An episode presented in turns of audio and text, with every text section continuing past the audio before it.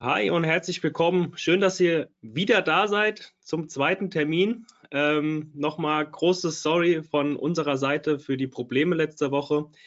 Ich darf wieder recht herzlich den Heiko begrüßen. Heiko, schön, dass du da bist von Isemo. Ähm, wir werden heute wieder probieren, etwas, beziehungsweise dass der Heiko was zum lokalen Server-Side-Tracking sagen kann. Ähm, Verbindung ist letzte Woche ja leider abgebrochen. Wir haben uns dafür entschieden, nicht mitten im Vortrag zu starten, da wo die Verbindung abgebrochen ist, sondern dass wir einfach von neu beginnen. Dann haben wir auch eine saubere Aufzeichnung im Nachgang. Ihr kennt das Prozedere, vielleicht ist der ein oder andere neue dann doch dabei. Daher nochmal kurz zur Info. Wenn ihr Fragen habt, ihr habt es gemerkt, ihr seid stumm geschaltet.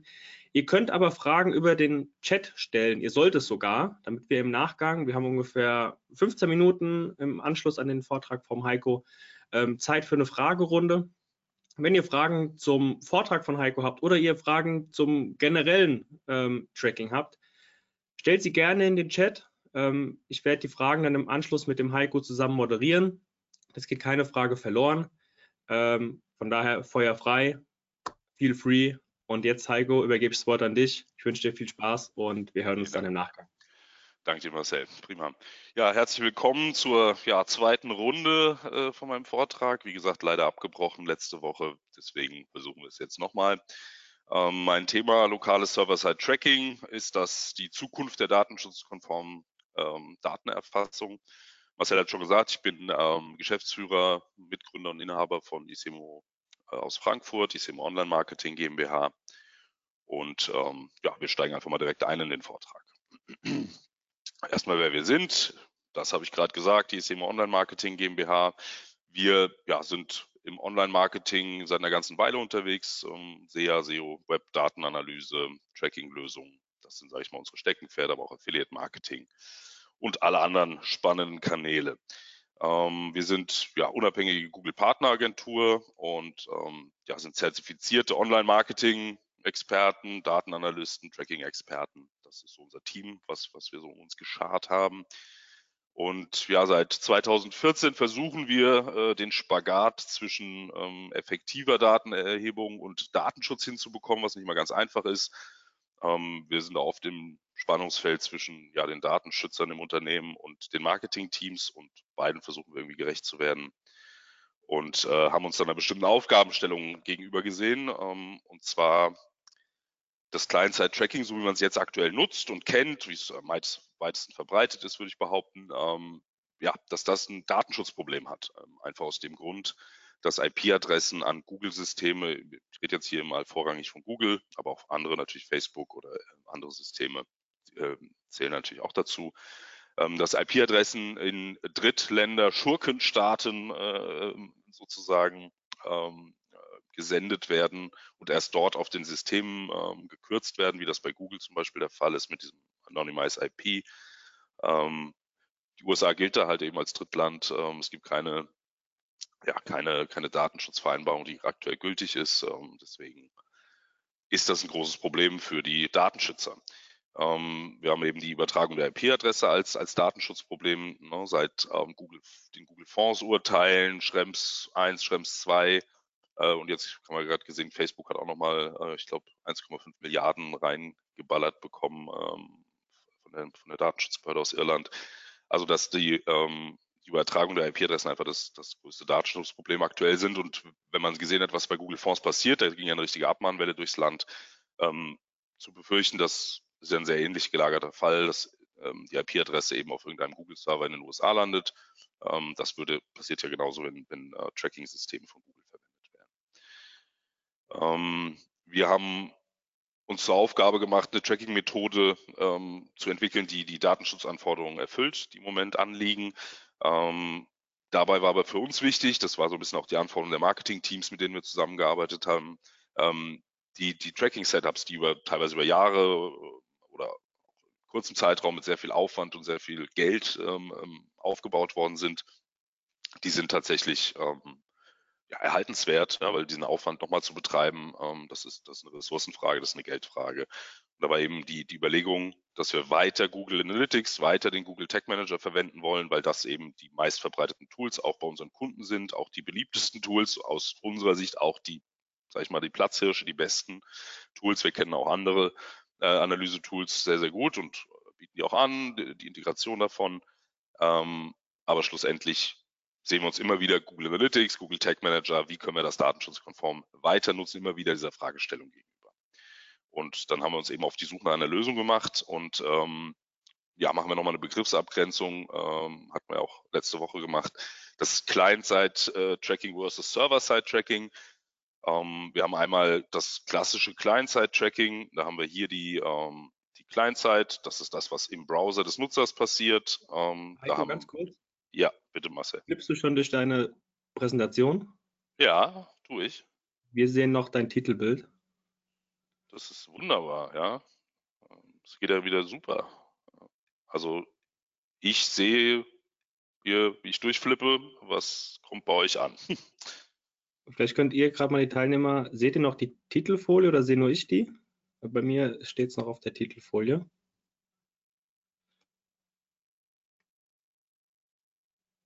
Ne, auch Titelfolie sehen die Teilnehmer. Mhm, okay, soll ich mal, ich gehe mal aus dem Präsentationsmodus raus, ja, ich kann genau. das ja nochmal neu starten. So, seht ihr jetzt was anderes? Nee, wir sehen nach wie vor die Titelfolie.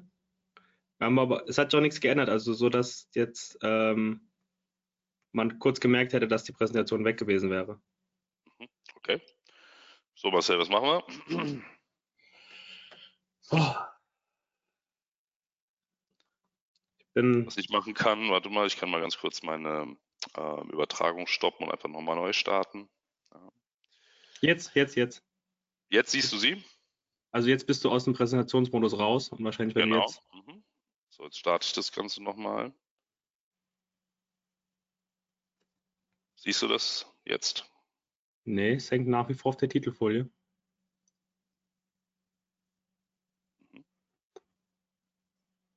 also jetzt sehen wir, dass du in deiner ähm, PowerPoint bist. Genau, genau. Also die verschiedenen. Jetzt, wenn du im Präsentationsmodus wieder bist, sehen wir nur die Titelfolie. Jetzt auch noch? Jetzt, jetzt geht's. Jetzt geht's. Okay, dann ähm, gehe ich mal gerade vor, was ich gerade erzählt habe. Die Aufgabenstellung. Ne? Wir hatten ähm, gesagt, wir wollen das Client-Side-Tracking ein bisschen näher anschauen, weil es nicht mehr datenschutzkonform ist aus unserer Sicht. Ähm, IP-Adressen als, als Datenschutzproblem. Ähm, und wir wollten eben die komplexen Tracking-Setups erhalten, Google Analytics und den Tag Manager weiter verwenden.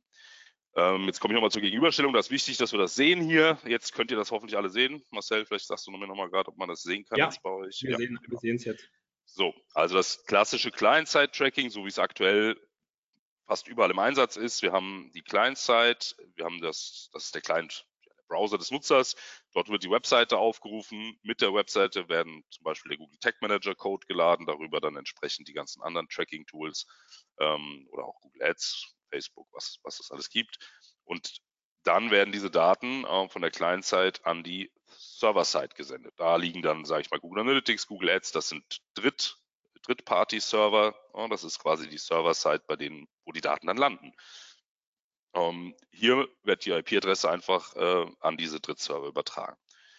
Beim, ähm, beim Server-Side-Tracking, da ist quasi noch eine zusätzliche Instanz, die eingezogen wird. Auch hier haben wir ganz klassisch das Client-Side-Tracking, ähm, ähm ne? die Client-Side, den Browser des Nutzers, die Webseite, den Google Tag Manager clientseitig, der mit der Webseite geladen wird. Und dann haben wir hier die Server-Side, da ziehen wir im Prinzip, das ist die ganze Magie, wenn man so will, hier ziehen wir einen zusätzlichen ähm, serverseitigen Google Tag Manager Container ein. Der wird hier eingebunden auf dem eigenen First-Party-Server. Das ist der eigene Tracking-Server. Und von da aus werden die Daten erst an die Drittsysteme, an die Drittparty-Server übermittelt.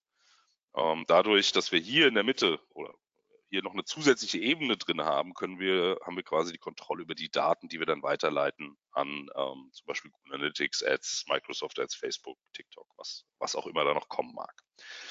Also das nur mal so zur Begriffsabgrenzung, ähm, äh, was wir Client-Side oder Server-Side-Tracking nennen oder was wir darunter verstehen.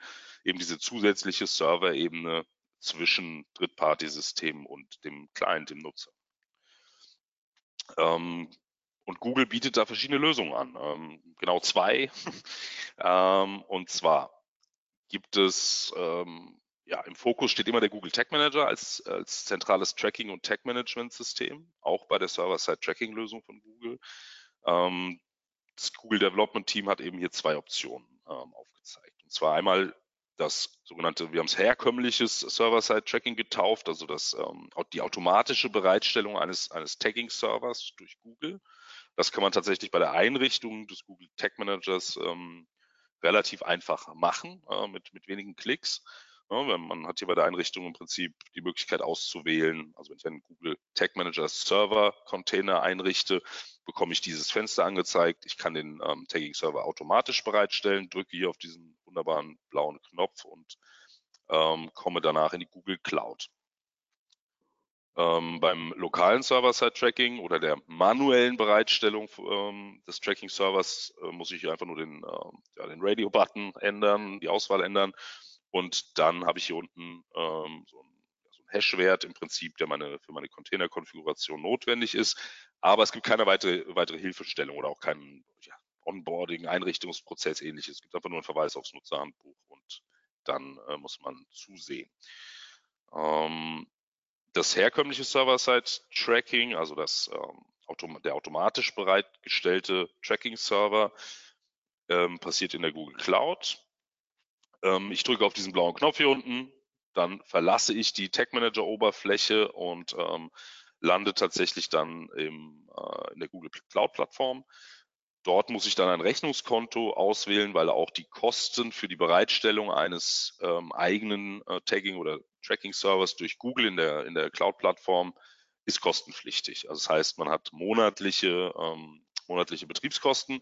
Eine, sag ich mal, Einrichtungsfee oder ein Setup-Fee gibt's nicht, aber eben ähm, die monatlichen Kosten, die sich so ein bisschen nach dem Datendurchsatz richten. Also wie viel Traffic läuft da durch, wie viele Events, ähm, also wie viele Signale schicke ich da über diesen Server.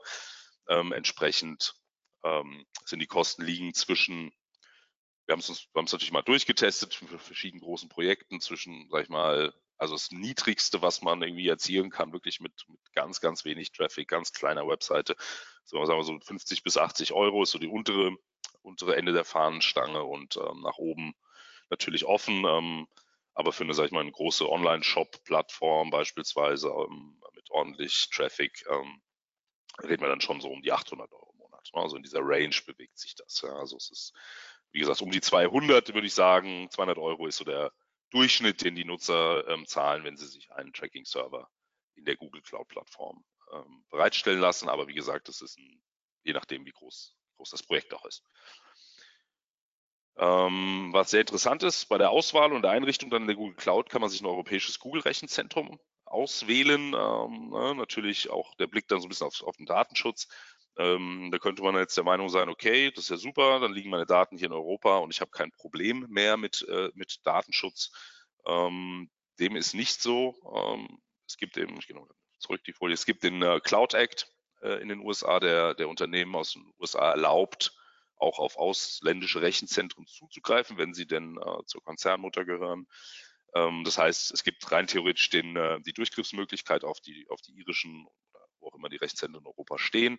Das ist jetzt zum Beispiel auch gerade bei Facebook passiert. Ne? Die haben Daten ähm, äh, in Europa erhoben, haben die aber äh, in die USA geleitet. Das war nicht okay.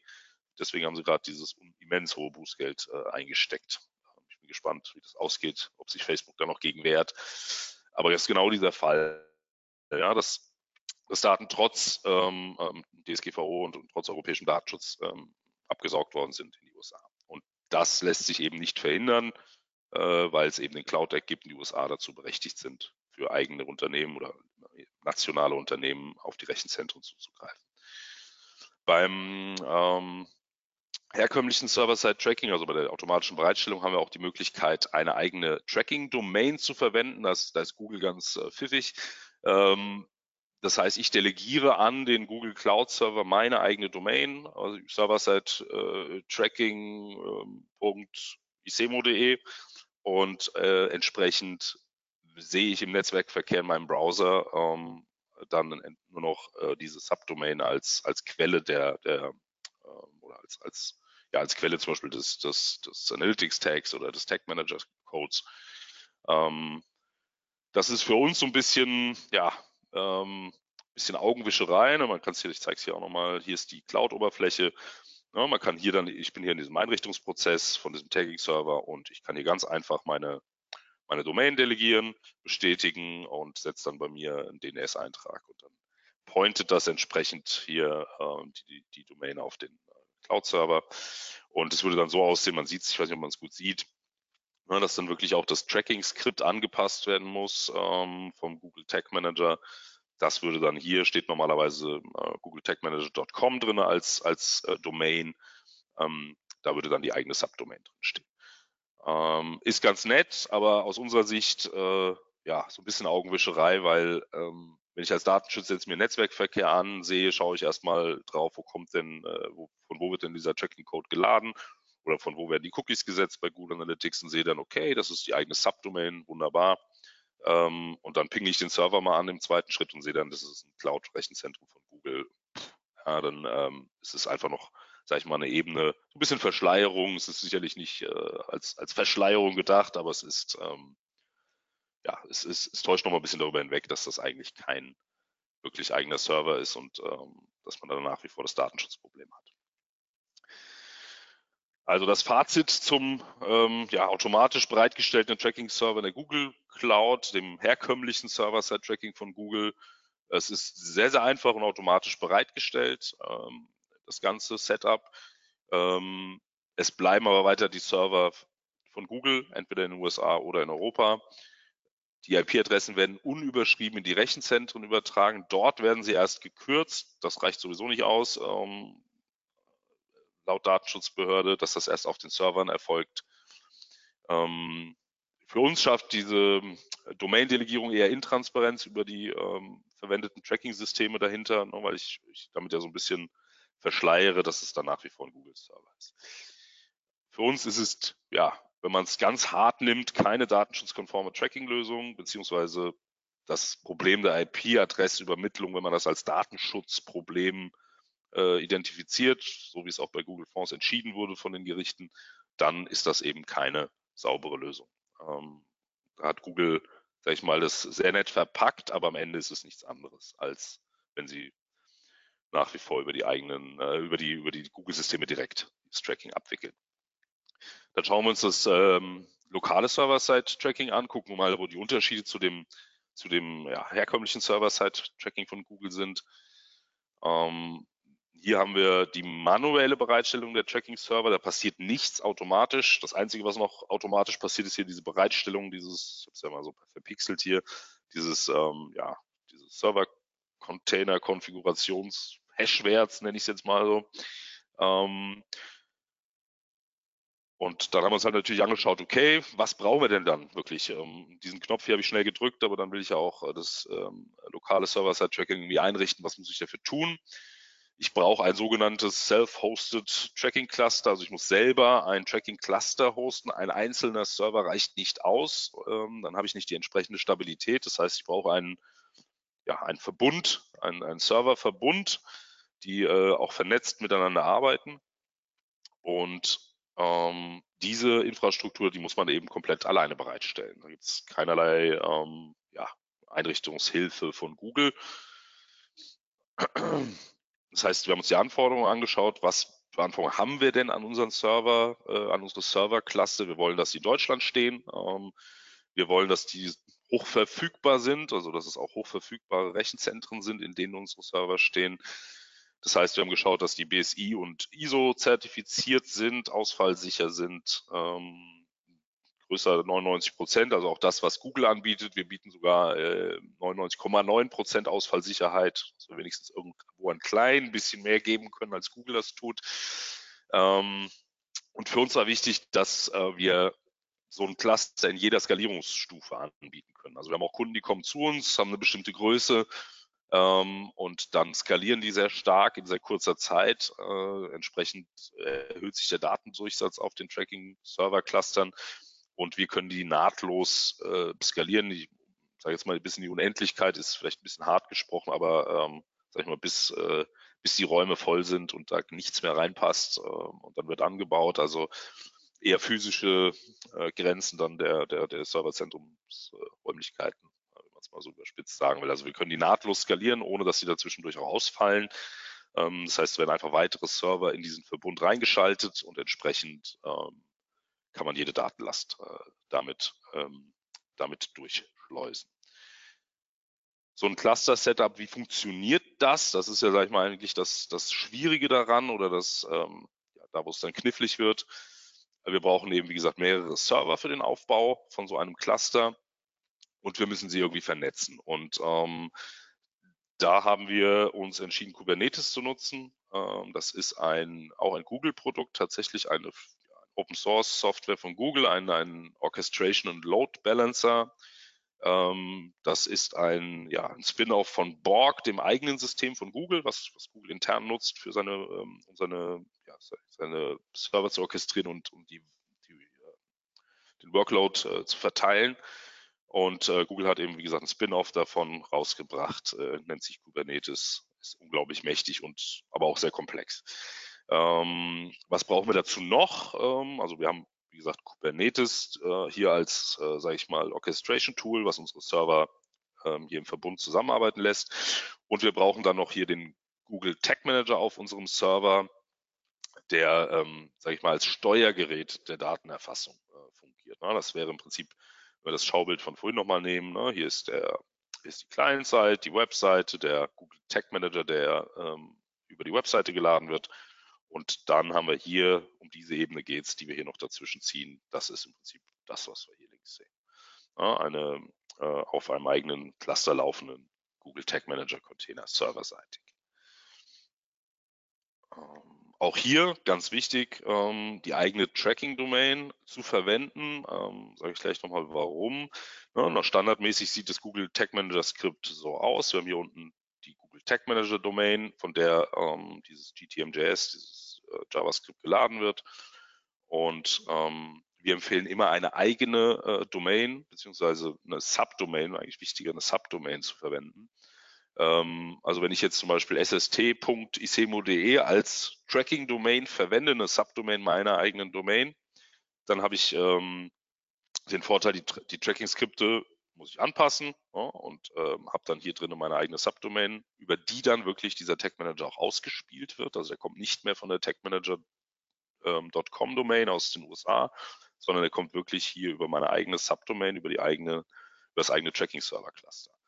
Und ähm, der Vorteil ist, äh, dass ich dann First-Party-Tracking abbilden kann. Ne? Ich muss eben die Tracking-Skripte anpassen, das ist klar, ne? dass das auch wirklich darüber ausgespielt wird.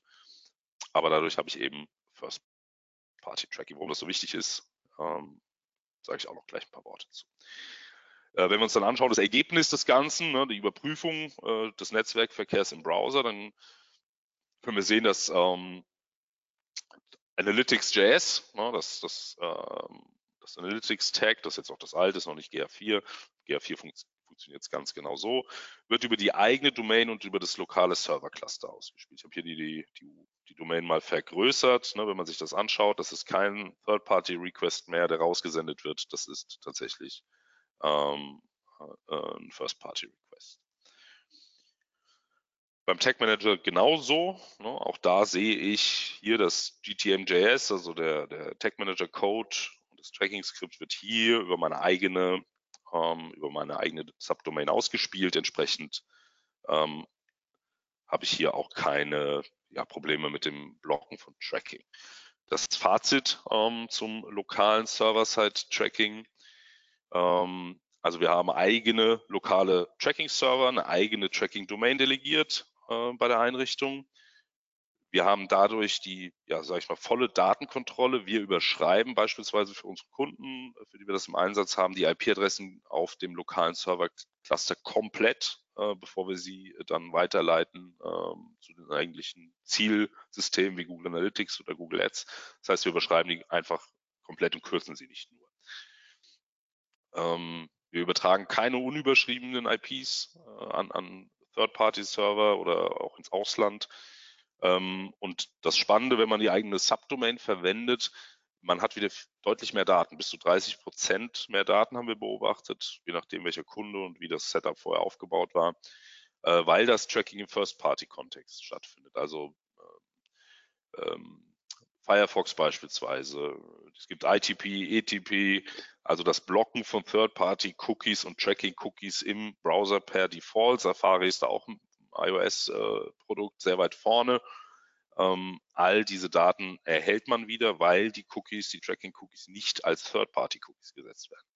Das heißt, man hat ähm, größten Uplift haben wir eigentlich bei iOS-Nutzern tatsächlich, ähm, weil Safari da eben sehr restriktiv ist, was das was das Nachverfolgen der Kunden oder der Nutzer angeht oder dann der Kunden, die auf einer Webseite waren. Ähm, man hat deutlich mehr iOS-Daten wieder, also iOS-Nutzerdaten wieder und eben die klassischen Ad-Blocker, ähm, Third-Party, Cookie-Blocker können entsprechend ähm, ja, oder greifen nicht, weil wir hier First-Party-Tracking eingerichtet haben.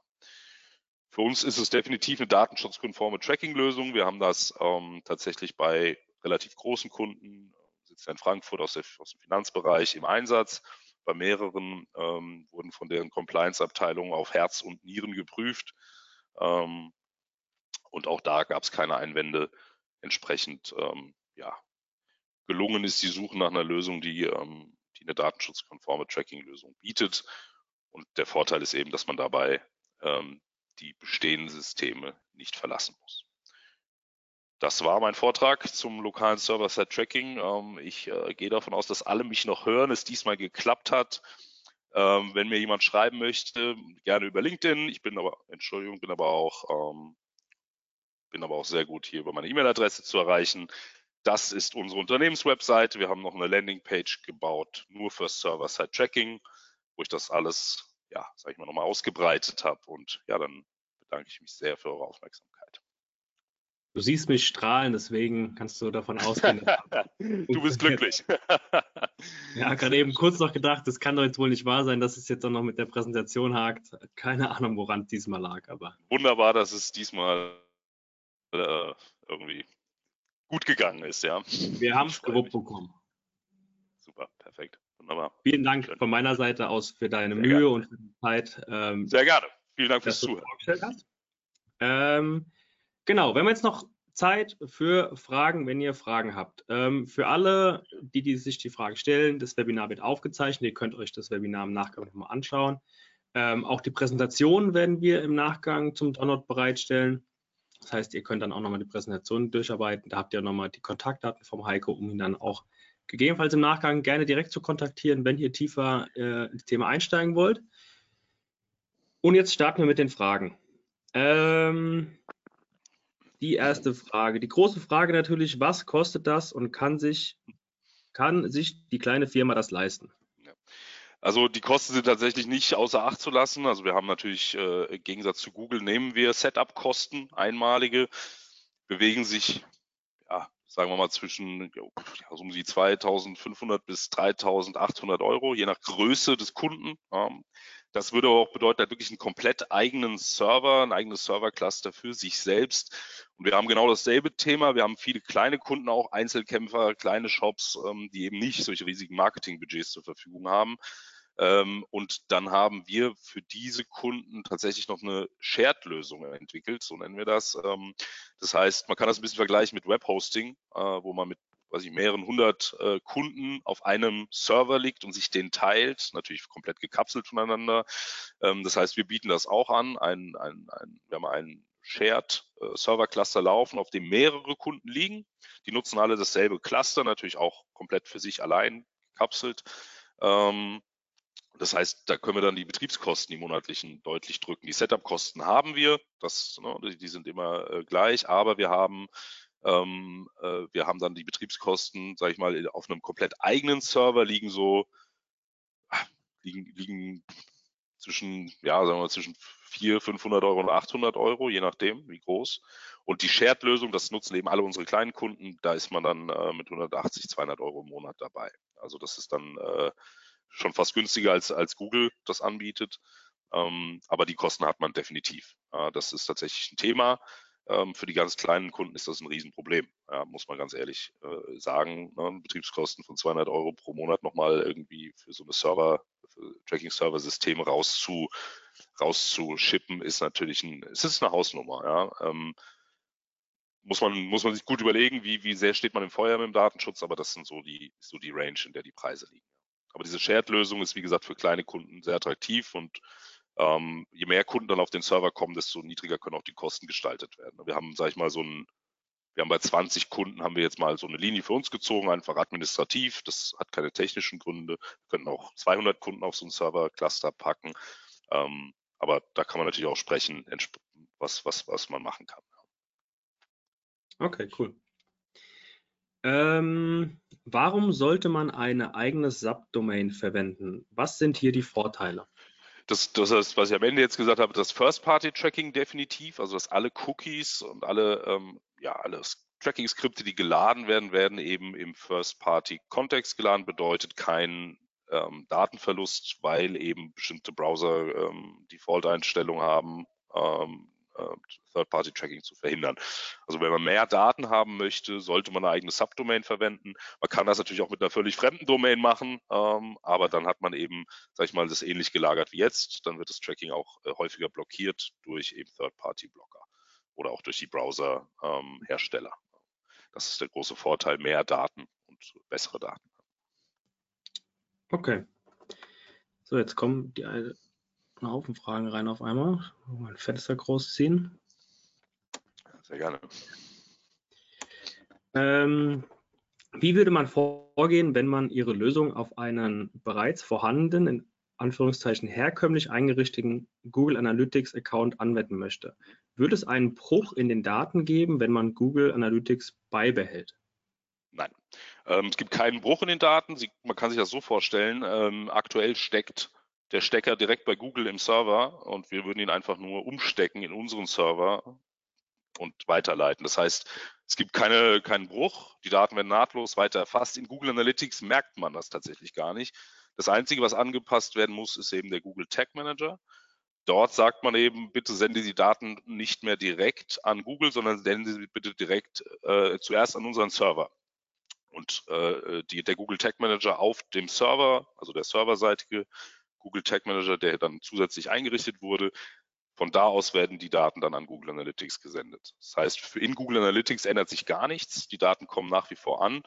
Ähm, was ich vielleicht noch dazu sagen muss, äh, wenn wir die IP-Adressen nicht nur kürzen, sondern komplett überschreiben, haben wir in Google Analytics, jedenfalls im Universal Analytics, im alten, gibt es ja bald nicht mehr, ähm, haben wir keine Standortdaten mehr, weil die werden anhand der IP-Adresse das ist der einzige, sag ich mal, Wermutstropfen, den wir feststellen konnten. Ähm, bei GA4 ist es ein bisschen anders. In GA4 haben wir festgestellt, teilweise haben wir Standortdaten. Ähm, dann haben wir mal nachgeschaut und haben festgestellt, GA4 nutzt nicht nur die IP-Adresse zur Standortermittlung. Ziehen auch andere Daten heran.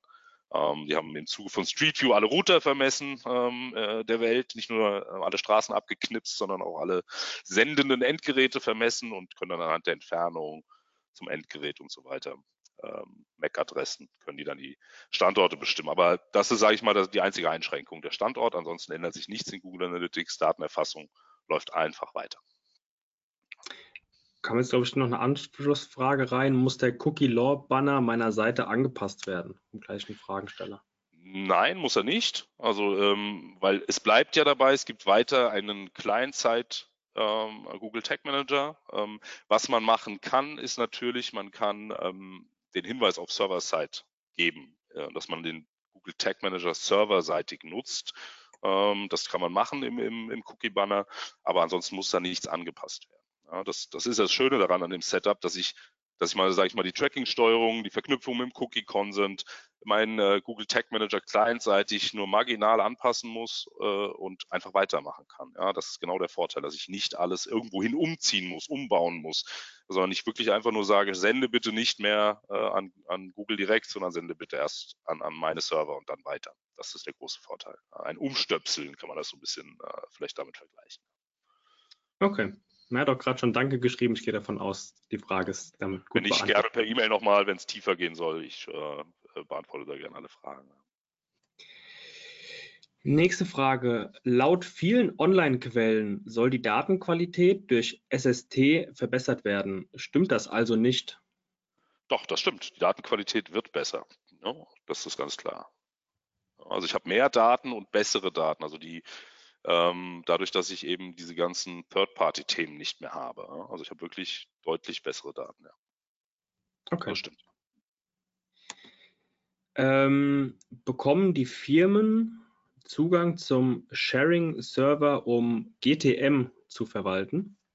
Ja, also wenn, wenn der, es wird installiert, ne, wir machen das äh, auf dem Shared-Server, setzen wir das Cluster auf und den Zugang zum Google Tag Manager natürlich, der, ne, denn als eigenen serverseitigen Google Tag Manager, darin darf der Kunde natürlich alles tun, was er möchte.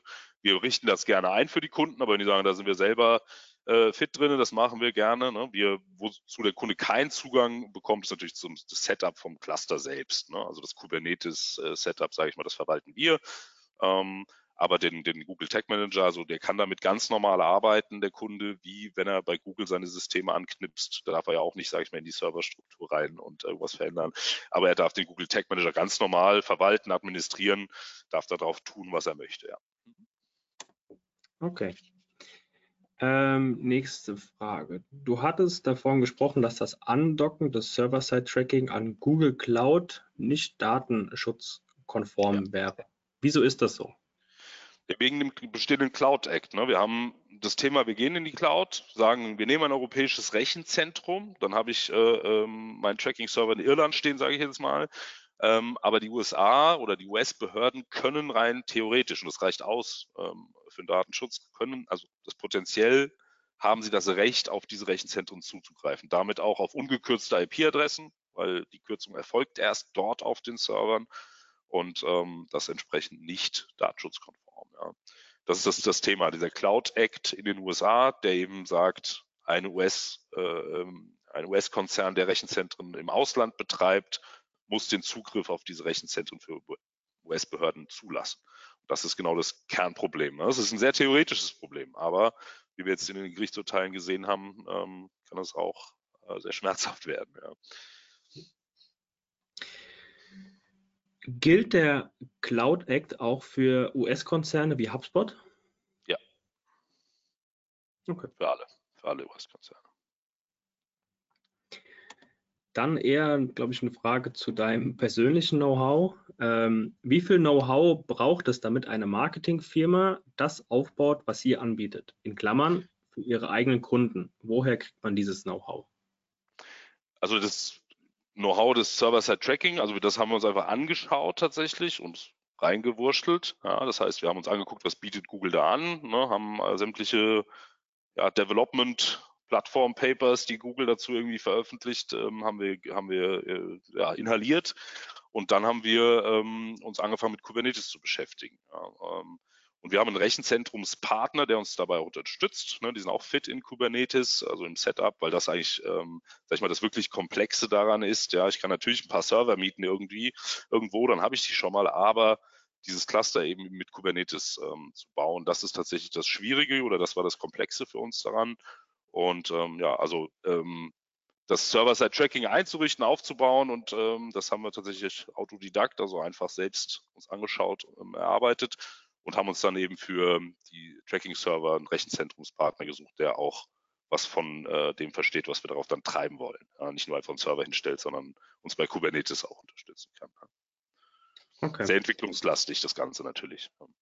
Ja. Ähm, können mit dem Server-Side-Tracking weiterhin Remarketing-Maßnahmen getroffen werden, beziehungsweise ja. werden auch Google Ads Conversions richtig gemessen? Richtig, ja, werden sie. Und zwar ähm, gibt es sogar schon eigene Google Ads, das Google Ads Conversion und Remarketing Tag auf dem Server-Container, äh, also im Server-Container als Tag schon beim äh, im Google Tag Manager. Ja, man hat sogar deutlich, deutlich mehr Conversion-Daten. Ja, die sind genauer, die sind ähm, besser, man verliert weniger, weniger Nutzer durch, durch, durch Ad-Blocking. Ja. Okay, cool. Also vielleicht dann nochmal äh, auf die Frage nochmal zurückzugreifen. Wir haben, ähm, was haben wir laufen über die Server-Side für unsere Kunden? Wir haben Facebook laufen, wir haben TikTok laufen, Google Ads laufen, Microsoft Ads laufen, LinkedIn laufen. Ähm, also all das läuft bei uns selbst, aber auch bei unseren Kunden über die Server-Side. Also die ganze Palette eigentlich. Komplette Palette, ja. Richtig. Und ein, okay. ein wichtiger Punkt, Facebook Conversion API. Also die, äh, wenn man sich da mal die Doku anschaut, die kann man nur noch anzapfen mit äh, Server-Side-Tracking. Also auch da pusht Facebook das in die Richtung. die Conversion API, wenn ich die wirklich nutzen will, dann kann ich das nur noch mit, einem, mit einer Server-Side-Tracking-Installation machen. Jetzt kam gerade noch die Frage rein, was ist mit Google Data Studio ebenfalls problematisch? Ähm, naja, das Google Data, es liegt auf einem Google Server, jetzt äh, pumpe ich da meine Daten rein. Ähm, das kann man natürlich als problematisch ansehen. Ähm, dann sind es aber eigentlich alle Google-Produkte, in die ich irgendwelche Daten, die Frage ist, was für Daten da drin liegen. Ne? Das ist vielleicht so ein bisschen die Gegenfrage. Was landet ja, da drin? Ähm, ich schreibe gerade noch dazu, also angenommen, ich sammle meine Daten server-side, aber stelle sie in Data Studio dar. Naja, also ich, ich, ich sehe das große Daten rein, wenn man es ganz hart äh, sieht, sind das natürlich Daten, die dann Google hintenrum wieder bekommt. Ne? Ähm, aber du, es werden ja keine IP-Adressen da reingestellt oder ähnliches. Die Frage ist, wenn ich jetzt da Seitenaufrufe darstelle und eine, eine, eine CTA und äh, Conversions personenbezogenes Merkmal oder sowas. Ne? Also das habe ich dann einfach nicht.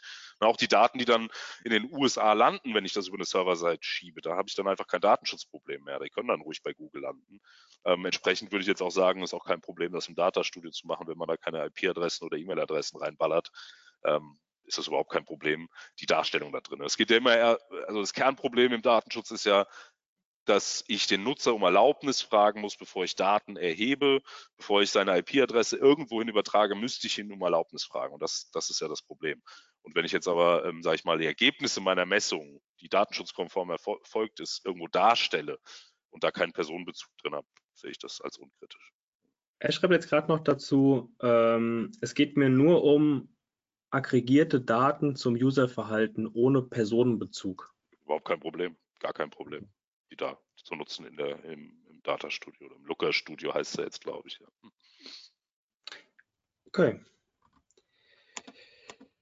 Dann haben wir bis dato alle Fragen geklärt. Wenn jetzt in den nächsten ein, zwei Minuten nichts weiter reinkommt, ähm, habt ihr die Möglichkeit, wie jetzt schon mehrfach gesagt, euch gerne im Nachgang direkt an den Heiko ähm, zu wenden. Wenn es auch nochmal tiefer reingehen soll, ähm, schreibt ihn da gerne oder ähm, vereinbart einen Termin. Dann vielen Dank, Heiko, sehr, für sehr deine gerne. Bereitschaft. Jetzt ein Wiederholungstermin nochmal, ähm, der zum Glück jetzt geklappt hat. Ähm, der eine oder andere ist schon gegangen. Der hat sich auch bedankt und hat gesagt, äh, sehr guter Vortrag, viele Insights bekommen, viele Tipps. Also das gebe ich dem gerne weiter. Vielen lieben Dank. Und dann entlassen wir euch in den Vormittag. Ja, Pause ist noch nicht, aber ähm, schön, dass ihr trotzdem bei dem Wiederholungstermin jetzt dabei gewesen seid und euch ähm, ja, zum Server-Side-Tracking nochmal die ganzen Sachen angehört habt und weitergebildet habt. Vielen Dank, Heiko. Sehr gerne. Bis zum nächsten Mal. Bis zum nächsten Mal. Tschüss. Ciao. Bis dann. Ciao.